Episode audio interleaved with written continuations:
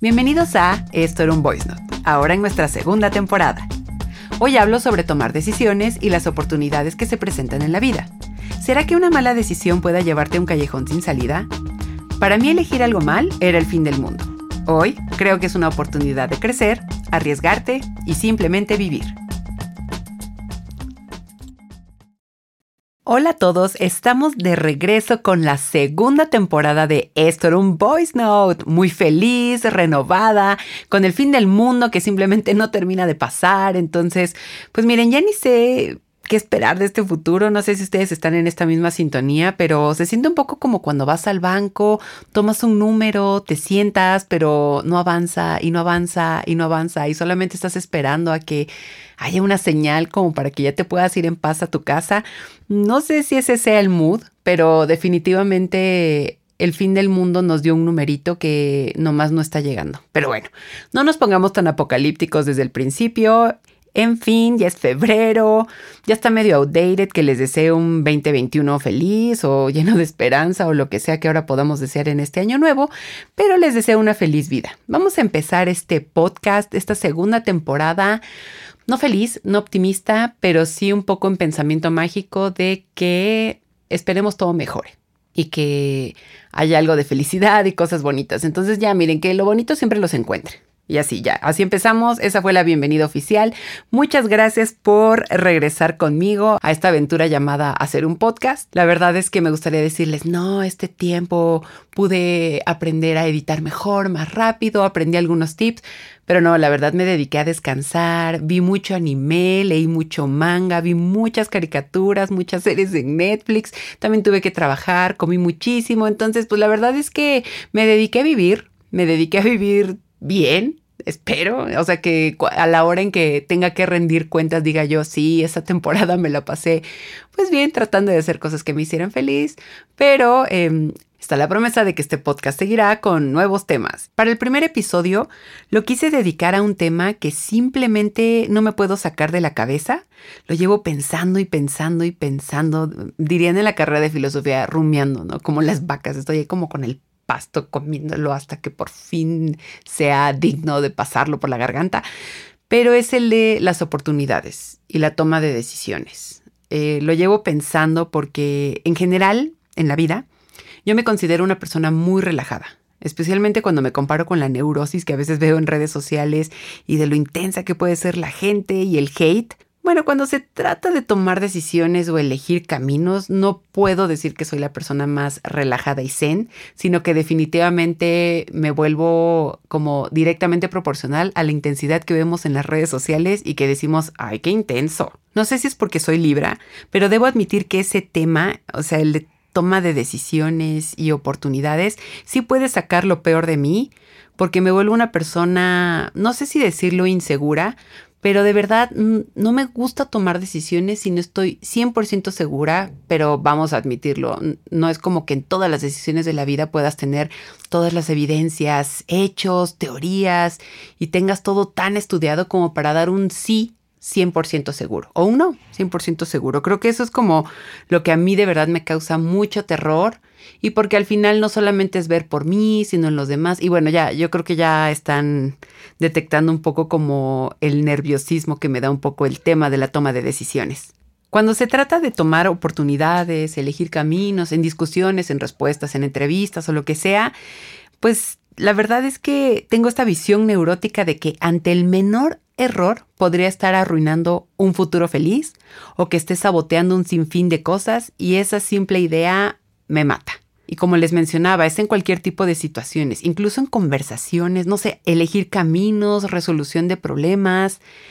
Eh, es un tema bastante complicado, pero he tratado como de relajarme un poco en eso y creo que es algo que he pensado estos días donde les digo que me dediqué a ver anime, comer y vivir y dormir, pero bien visto todo lo que he hecho estos 33 años de vida, próximamente 34 y seguramente aún con la pandemia presente, también debo admitir que tengo mucha suerte y puedo presumir que justamente como esta, esta tendencia a realmente pensar todos mis caminos y decisiones hacen que termine eligiendo bien O sea, que evalúe bien las oportunidades, haciendo elecciones con mucha mesura y sabiduría. Y ahorita no recuerdo una situación donde todo haya desembocado en el apocalipsis, pero incluso las malas decisiones que tomé o todas las cosas que me hubiera encantado decir y no dije, son lecciones que ahora me sirven y que digo, ok, tal vez la Elsa del futuro lo pueda resolver mejor. Entonces, pues ante no, no haber tenido un problema mayor o del cual de verdad me arrepienta, es más o menos como lo que comentaba en la primera temporada, lo veo más como lecciones aprendidas y que me han ayudado, pero eso no quita que aún esta Elsa, y seguramente la Elsa de 40 y seguro la Elsa de 50, va a querer más tiempo para estudiar todas las situaciones que se presenten antes de tomar una elección. O sea, siento que es de esas cosas que nada más no se vuelve fácil, pero creo que es mejor hacer las paces con eso que a pensar, no sé, que no soy lo suficientemente madura o no sé, inteligente o lo que sea como para tomar decisiones.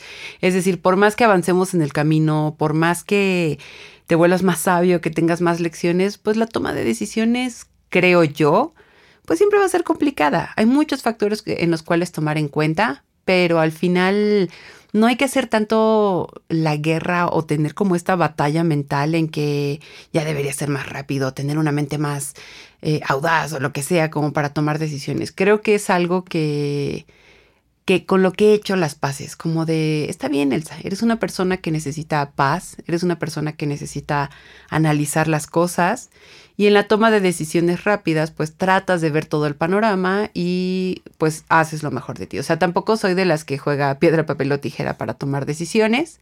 Yo sé que hay personas que tienen un poder de intuición que les da el lujo de hacer eso, pero al final en, este, en esta gran tarea de conocerme a mí misma, sé que no. Sé que yo, Elsa, Libra, ascendente escorpión, lunar, Libra, sé que tengo que sentarme y estudiar todo y que va a haber una parte de mí, una ligera parte de mí que siempre se va a preguntar qué hubiera pasado si hubiera elegido otra cosa, pero ya tampoco hacer como la guerra con esa Elsa. Es decir, yo sé, aquí es donde viene esta frase cursi, tal vez terrible de el hubiera no existe, pero el problema no es que no exista sino que tenemos infinidad de posibilidades, todas viviendo en nuestra cabeza e imaginación, y elegir un camino al final es rechazar otros. Y ahí es donde empiezan las bifurcaciones, ¿no? O sea, podemos elegir algo y estamos dejando de lado caminos que pudieron tener mejores finales, no sé, ganarte la lotería o lo que sea, que digo, ojalá, ¿no? Ojalá eso estuviera dentro del rango de panoramas, pero también queda el consuelo de no haber escogido los caminos terribles o lo que sea. Ya ven, e, e, es a lo que me refiero, siempre hay una infinidad de cosas en la cabeza, pero al final creo que no hay que verlo de esta manera tan, tan extrema. No sé, eh, justamente creo que una de las preguntas que más me he hecho a mí misma en terapia, en mi día a día, es, pues, ¿qué te ha enseñado estar tantos meses encerrada? Y creo que justamente es ya no hacer tan dura conmigo misma y ese ser como tan estricta conmigo misma. Es esta cosa de no tener tantas pesadillas con el tema de tomar decisiones, de armar acciones, que tiene ya obviamente luego que ver con otros temas como el de ay, no sé, esta palabra que obviamente se liga mucho a, las empresas y eso, como de iniciativa, incluso liderazgo, pero no me refiero al líder de que entres a una sala de juntas y seas la persona que vea los ojos, o sea, no, me refiero como a un sentirte tan segura de tus decisiones y de lo que estás haciendo que, que lo haces, es simplemente tener este ímpetu de, de, de saber el camino que quieres escoger. Decir eso raya un poco como en héroe de ficción, es decir, como que siempre en los cómics vemos como el personaje que está es seguro de sí mismo, que va donde pone el ojo, pone la bala, pero pues la vida real no es así, la vida real tiene pues más vertientes de las cuales tienes que tener cuidado, pero creo que es posible ser más sabio tomando en cuenta todos los factores y también como saber qué quieres y que sea bueno para ti. No sé, debe ser, hay una parte de, hay una parte de mi corazón que desea que todo sea un ganar-ganar, que justamente esa es como la definición que se me quedó muy pegada de libertad cuando estaba estudiando la carrera, que era como libertad es elegir de entre dos bienes el mejor. O sea, imagínense que todo en la vida fuera elegir de entre dos bienes lo mejor. Pues obviamente yo creo que sería como un poco el paraíso, pero pues no, a veces hay que tomar decisiones que son mucho más complicadas, mucho, mucho más desarrolladas, pero tal vez dejar de pensar en este apocalipsis que es si elijo algo, mm, ya no hay marcha atrás llegué a un callejón sin salida, ya no hay más. Es decir, no, ahora que hemos estado en estos tiempos tan críticos y complicados, si elegí algo es porque creí que era lo mejor para mi persona, lo mejor para mi futuro, para mi escenario, lo que sea, y si no es así, pues aprender de ello y aprender a elegir en el futuro y saber qué hacer con los nuevos caminos que escogemos. Creo que regresé a esta segunda temporada un poco más optimista, pero me gusta ya verlo de esa manera. No sé si también yo he tratado como de abrazar a esta Elsa neurótica. Creo que es algo que me di cuenta de mí misma estos, estos días, este encierro, esta pandemia, dejar de ser tan estricta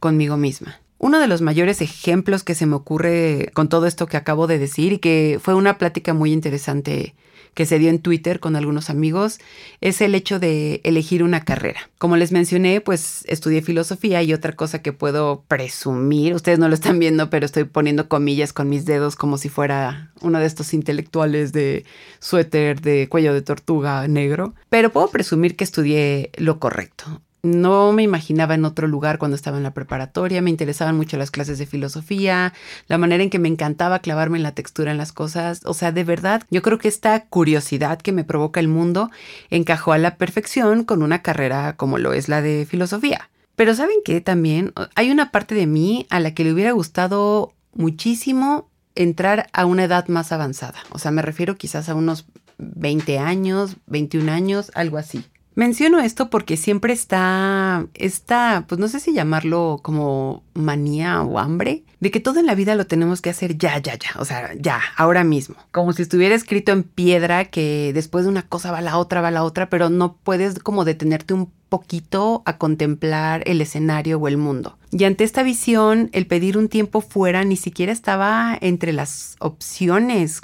O sea, yo no lo tenía en mi panorama que podía decir como, a ver, pausa, ya sé que quiero estudiar, pero también me gustaría pues conocer más del mundo, conocer qué hay alrededor, tener como este escenario completo, pero yo a veces siento que tenía nada más una lupa para poder observarlo. Entonces imagínense, entré a la universidad a los 17 años. Eso en, alguno, en algunas visiones parecería algo loable y nuevamente estoy poniendo las comillas con mis dedos, pero no es que fuera una chica genio, o sea, ya quisiera yo, o sea, imagínense eso, como pensar de, ay, entró a los 17 a la universidad, qué pequeña. Pero lo que ocurrió es que pues entré a estudiar muy chica y me apliqué mucho en mis estudios, no reprobé ningún año y todo se fue dando y por amén de la vida pues entré a los 17 a la carrera. Pero hoy viviendo la década de los 30 con ideas mejor formadas, reflexiones, abierta al debate, a cambiar de opinión porque pues también eso, ¿no? Como que te vuelves más maduro y piensas, no, pues tal vez esto que pensabas era algo medio estúpido, entonces es hora como de,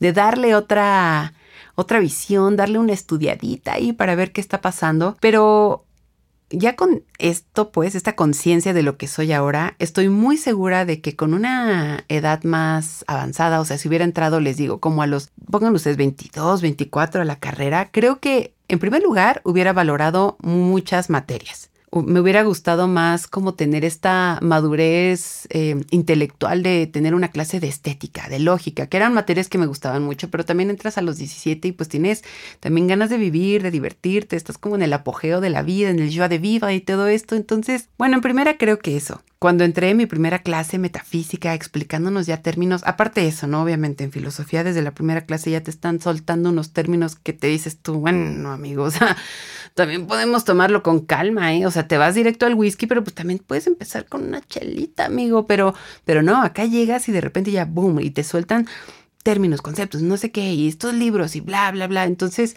pues obviamente a mis 17 yo apantallada decía, pero ah, como la tesorita, pero ¿qué es esto? ¿Qué está pasando? Dios mío, o sea, era algo pues muy apantallante. Por otro lado, también creo que me hubiera gustado exigirle muchas cosas a, los maestros. a los 17 era como de, sí estoy tomando lo que me dan, pero en esos días, aunque yo pensara que una clase era como muy tediosa, no era muy dinámica, no era como académicamente, no era, pues eso, como una clase que me estuviera realmente nutriendo el alma, o sea, pues a esa edad era como de, pues bueno, lo estoy tomando. Hoy obviamente diría, oiga, pero podemos como ver otras lecturas, ver otro tipo de cosas. O sea, siento que a mis 17 era como tomar como va. Y no solo en las clases, ahora que lo pienso, sino que en relaciones y en todo tipo de cosas, pero ese es otro tema.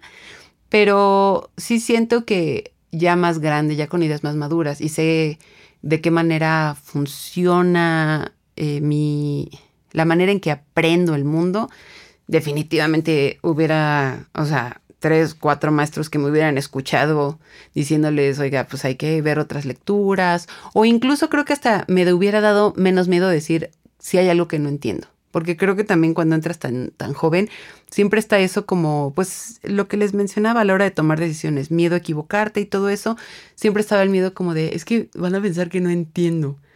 Pues pues para eso vas a clases, para que te expliquen, o sea, para eso hay alguien ahí en el aula de clases dando su expertise para que tú entiendas este mundo. Y eso es algo, por ejemplo, que veo ahora que estoy tomando clases de alemán, que soy muy feliz tomando clases. los, los idiomas siempre me han fascinado. Me gusta pensar que tengo como un poquito de facilidad en eso, pero pues bueno, ya saben, una cosa es sí tratar de entender una película y eso, pero cuando de repente te explican lo que son los acusativos, genitivos, dativos y todo eso y tener que aprendértelo y recordar tus clases de español, pues es cuando todo se vuelve otra vez lenguaje matemático. Pero el punto es que ahora que estoy tomando clases de alemán, justamente es como la maestra explicando y veo que algunos compañeros más jóvenes eh, como que no quieren responder, está como el, ay, es que me voy a equivocar. Pero obviamente a mis 33, pues sí me digo, pero pues dilo, si te equivocas, la maestra te va a ayudar o entre todos te vamos a ayudar. O, y digo, ahorita incluso con las clases online, pues eso es ya un reto titánico. O sea, si maestros están escuchando este podcast, o sea, no saben toda la buena energía y buena vibra que les mando porque sí está súper difícil. Es un reto ahorita. Entonces, incluso cuando en el aula estaba esta pena como de no quiero pasar al pizarrón porque me voy a equivocar y eso, ahora es como de ni siquiera quiero abrir el micrófono porque me voy a equivocar. Pero el punto es que a mis 33 mi forma de ver las cosas es como de, pero dilo, si te equivocas, incluso estoy hasta segura de que si tú te equivocas, ocho más iban a dar la misma respuesta y por ese error la maestra va a volver a explicar y todos lo vamos a entender. O sea, y pienso eso, pienso como esta manera en que yo me digo en las clases, pero dilo, habla, participa y eso, donde me digo, imagínate que en la carrera de filosofía yo hubiera tomado como esta iniciativa, ahí está la palabra que les decía que ligamos mucho a cosas corporativas, pero no, como la iniciativa de ser este estudiante que diga, profe, no entendí, puede volver a explicarlo. Este concepto no me queda, tal, X, Y, Z. Entonces, elegir una carrera es una decisión que sí afecta tu vida, o sea, es súper fuerte. Entonces, les digo, yo he tenido la fortuna de hacer como algunas buenas elecciones, una de ellas definitivamente es mi carrera, pero cuando platico con gente que me dice, no, es que me hubiera gustado estudiar otra cosa, pero mis papás no me dejaron, pero no sé qué, y todo esto, sí es donde me digo, es que, ay, ¿cómo nos dejan tomar una decisión tan importante siendo tan chavillos? ¿Qué sabes de la vida a tus 15, 16 años, más que eres un chamaco meco que realmente no entiende nada de la vida? Y está bien, está bien no entender nada de la vida a esa edad. Creo que hubiera sido increíble un año sabático donde, no sé, te metes a trabajar, a, a lo que sea, conocer gente. No hay nada más fascinante que conocer este mundo y de repente pues no hay nada mejor que llegar bien seguro y decir, ya sé lo que quiero estudiar, quiero hacer esto, X, lo que sea. Y si elegiste mal una carrera, pues bueno, ahí entran, por supuesto, muchos factores que ya saben, el sistema, colegiaturas, pagos, tiempo, lo que sea, pero igual pensamos, pues si elegiste mal una carrera, ya te casaste por cuatro años, ya no puedes cambiarlo, ya, eh, ya, saben, como que este mundo siempre te va orillando de cierta manera a que estas cosas siempre se vean de esa manera neurótica. Neurótica, casi insoportable, casi que el peor error de mi vida, pero... Les digo, si algo nos puede enseñar una pandemia o si algo nos quiere enseñar el fin del mundo, que al fin y al cabo la muerte también le da mucho sentido a la vida y recordemos que saber morir es saber vivir, pues al final es como, no, o sea, es posible tomar otros caminos, es posible tomarte un tiempo para tomar decisiones fuertes, es posible no ver las cosas como blanco y negro. Si te equivocaste, no sé, en una entrevista de trabajo, en aceptar o no alguna oferta, en aceptar o no, eh, no sé, nuevas oportunidades o lo que sea, pues no, no, no es, no es un morir ahí. Es como es, no se ha acabado nada. O sea, puedes buscar otros caminos, ver sabiamente el panorama. Ay, no sé, quiero pensar que me he vuelto una Elsa como más tranquila en ese aspecto, porque la verdad que he cansado pensar que cualquier sí no puede destruir el mundo.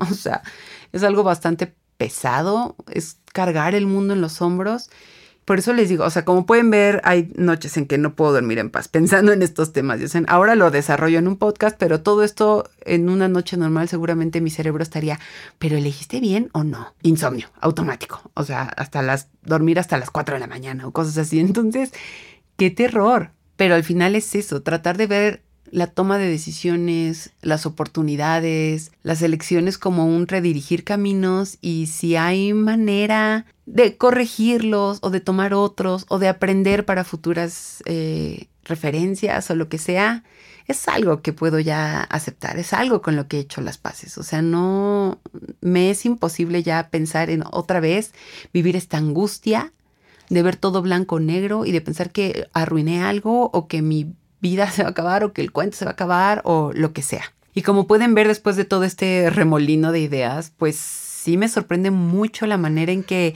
tomamos decisiones y oportunidades y pensamos que van a definir eso que es el resto de nuestras vidas, así añadiendo aquí tinieblas y rayos y todo esto.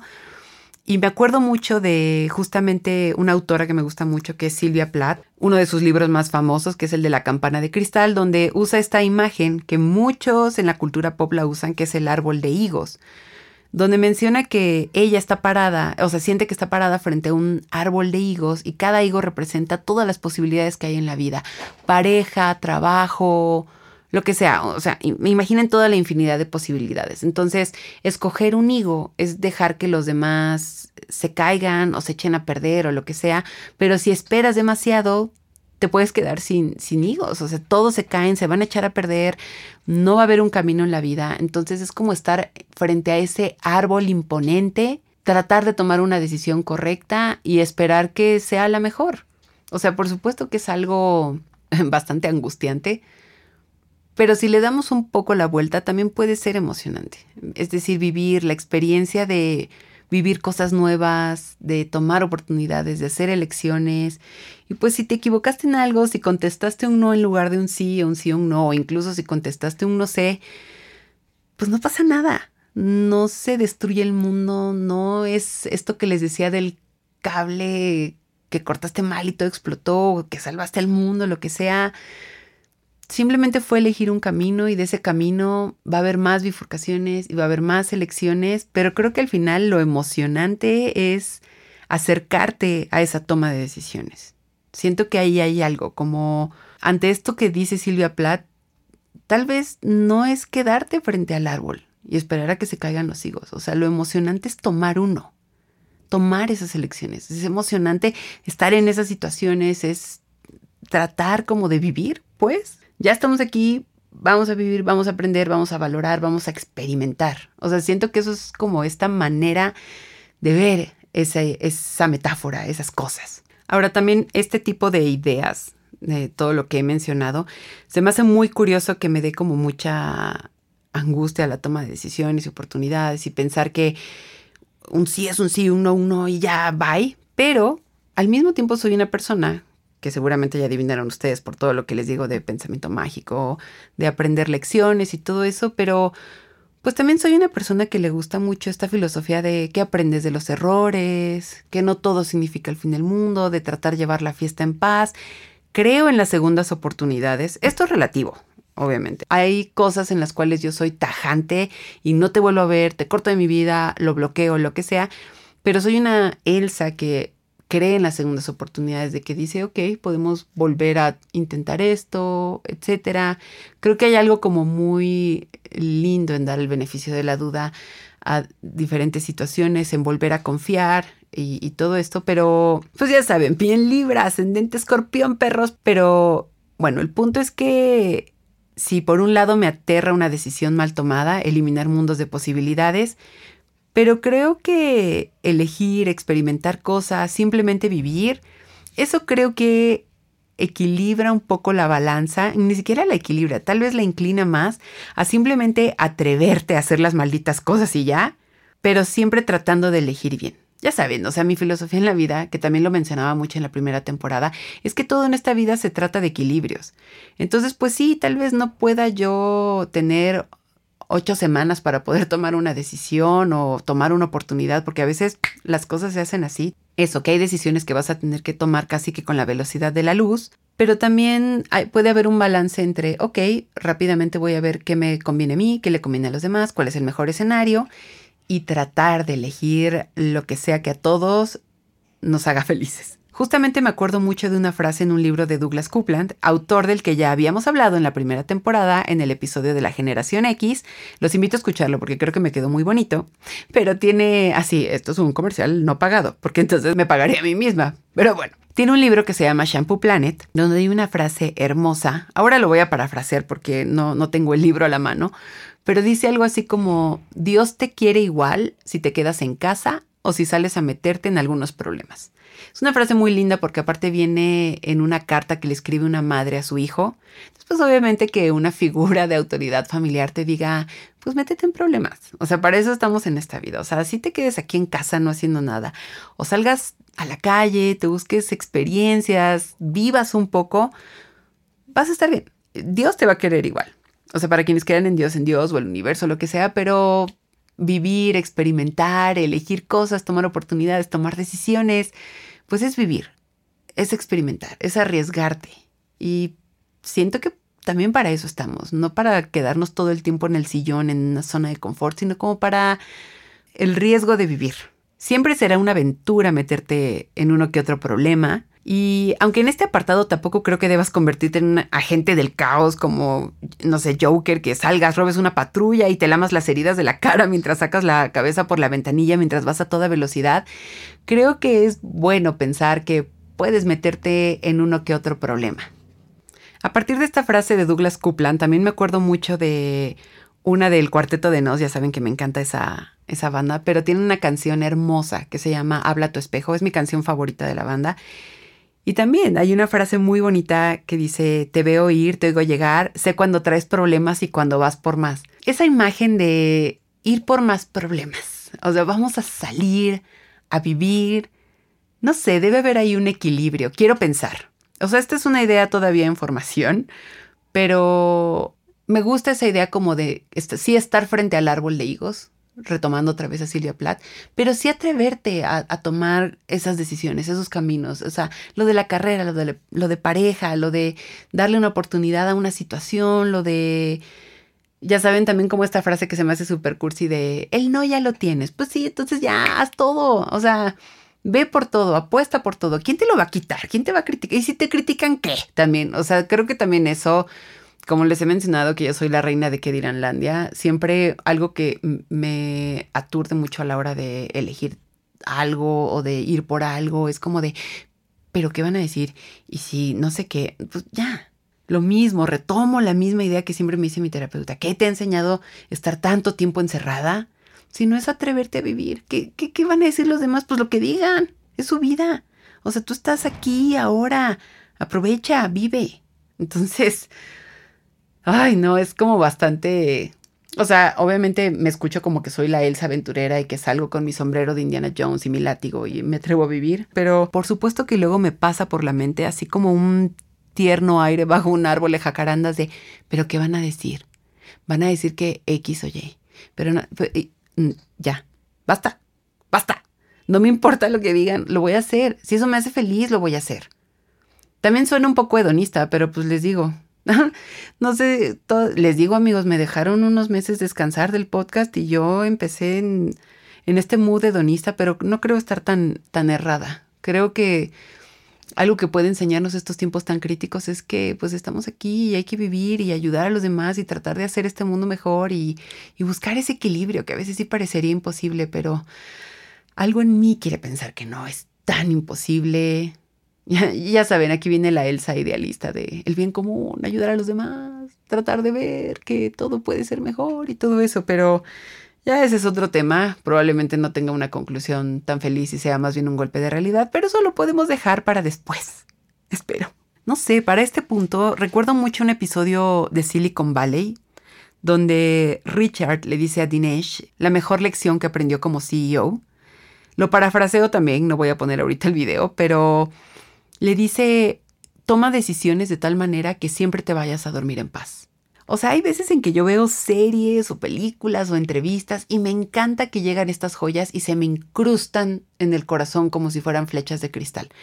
Les juro que desde que escuché eso en este programa muy recomendable de HBO, a mí sí me gustó. Yo sé que algunos piensan que es un poco repetitiva temporada tras temporada, pero tiene estas joyas. Y efectivamente ahora pienso, por supuesto, tomar decisiones, decir argumentos y decir las cosas de tal manera que no me quiten el sueño, que, y obviamente para mí, Elsa López, defino no quitarme el sueño a no atacar a los demás, no atacarme a mí, tratar de no decir cosas de las que me arrepienta, o sea, moverme con cuidado y aún así con mucha sensatez, o sea, no signifique que me guarde cosas o que no las, no las tenga en cuenta, pero de tal manera que sea para ayudar, de tal manera que sea como para crecer, también para nutrir mi espíritu y todo eso, y que al final del día yo diga, hoy puedo dormir en paz. Se me hace una lección. Y yo sé, o sea, va a haber días en que no, va a haber días en que sí voy a ir y mi cerebro me va a decir, te quieres acordar de este momento en donde tomaste una mala decisión o dijiste algo terrible. O sea, ya sé, mi cerebro funciona así. No sé si el de ustedes también, pero el mío sí. Pero vamos, que tratar al menos de irte todas las noches y decir, hoy puedo dormir en paz con todas las decisiones que tomé y todo lo que hice, ah, es una idea que me gusta, que me gusta bastante. También suena un poco idealista, pero me gusta, pues. Esa es la conclusión. Vivir, dormir en paz. Suena un poco a lo que me encantaría dedicarme el resto de mi vida. O sea, ojalá me pagaran por eso. O sea, vivir y dormir en paz. Y al final del día también una de las razones por las cuales he estado pensando muchísimo este tema es porque, como les dije, he estado viendo muchísimo anime y uno de ellos fue Devil Van Cry Baby. Se los recomiendo muchísimo, está en Netflix. Es decir, a muchas personas les gusta, a otras no, por todo lo que he visto en Tumblr y en conversaciones con amigos y eso.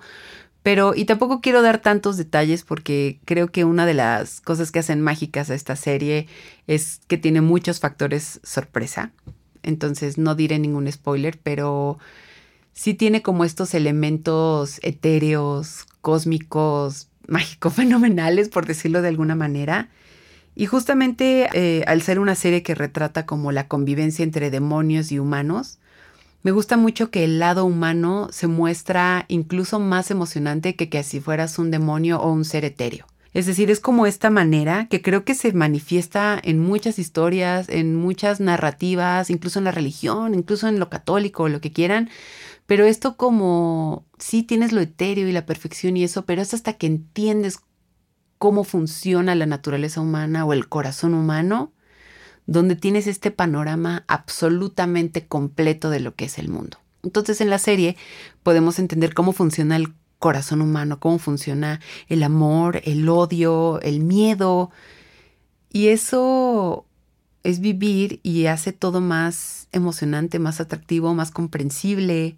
Y creo que justamente el personaje principal, que se llama Ryo Azuka, el otro, eh, el otro personaje principal se llama Akira Fudo, pero Ryo Azuka ve todo blanco y negro pero cuando está viendo el, todo el bagaje de cosas que hay en el corazón humano es cuando se comprende que no, que, que, la vida es mucho más que ver todo blanco y negro y tratar de conducir todo a la psicosis, sino que puedes ir, incluso hay una escena fenomenal donde le dicen, ¿qué estás haciendo? Y él dice algo así como de, yo solamente tomo muy malas decisiones de vida. Esa frase resume perfectamente el show, es decir, un personaje que va por la vida tomando decisiones pésimas, pésimas, todas basadas en lo blanco y negro.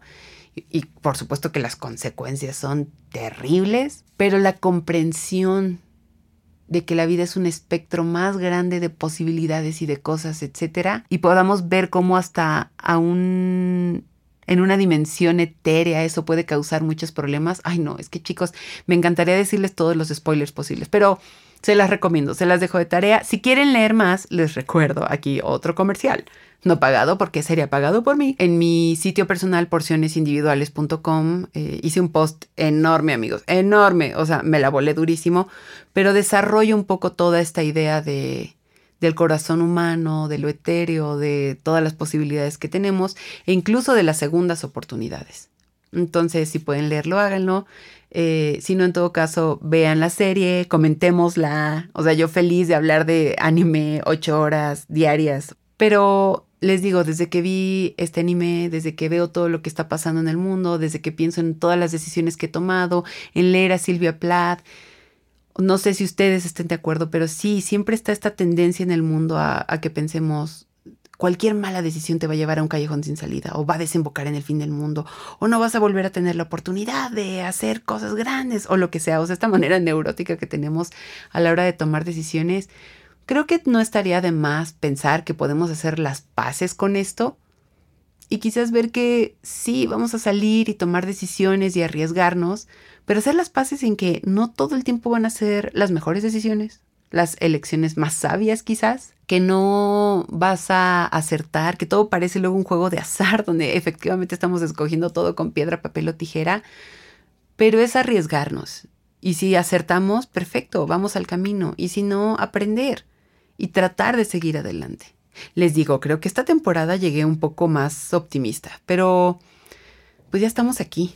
O sea, ¿para qué seguir con esa Elsa que no no está en paz con estas cosas, que piensa en el hubiera, que piensa en este mundo de posibilidades, cuando realmente también puedes pensar, qué bueno que tuve la oportunidad de decidir y de arriesgarme, voy a seguir andando en este camino y si fue algo bueno, seguir adelante, si fue algo malo, seguir adelante, aprender eh, e ir haciendo camino. O sea, creo que no hay nada más sabio que eso. También creo que tomar tantas decisiones, elecciones, es perfeccionar tu instinto, tu intuición, tratar de ver todo el panorama, ver en quién confías. Es decir, hablo mucho desde la primera temporada y creo que va a seguir en esta segunda sobre evolucionar, sobre crecer y todo eso. Y también creo que ponerte en situaciones donde haya que elegir, en donde tengas, no sé, entrevistas, conversaciones, salir con alguien, tener una cita, experimentar con distintas cosas, es crecer y es como ampliar tu panorama del mundo, es también como entender que no todo es blanco y negro, como lo que hablaba también de sobre los viajes, sobre decir adiós y todo eso. Darte la oportunidad de salir al mundo, tomar decisiones, de arriesgarte, de todo esto es, es crecer, es evolucionar.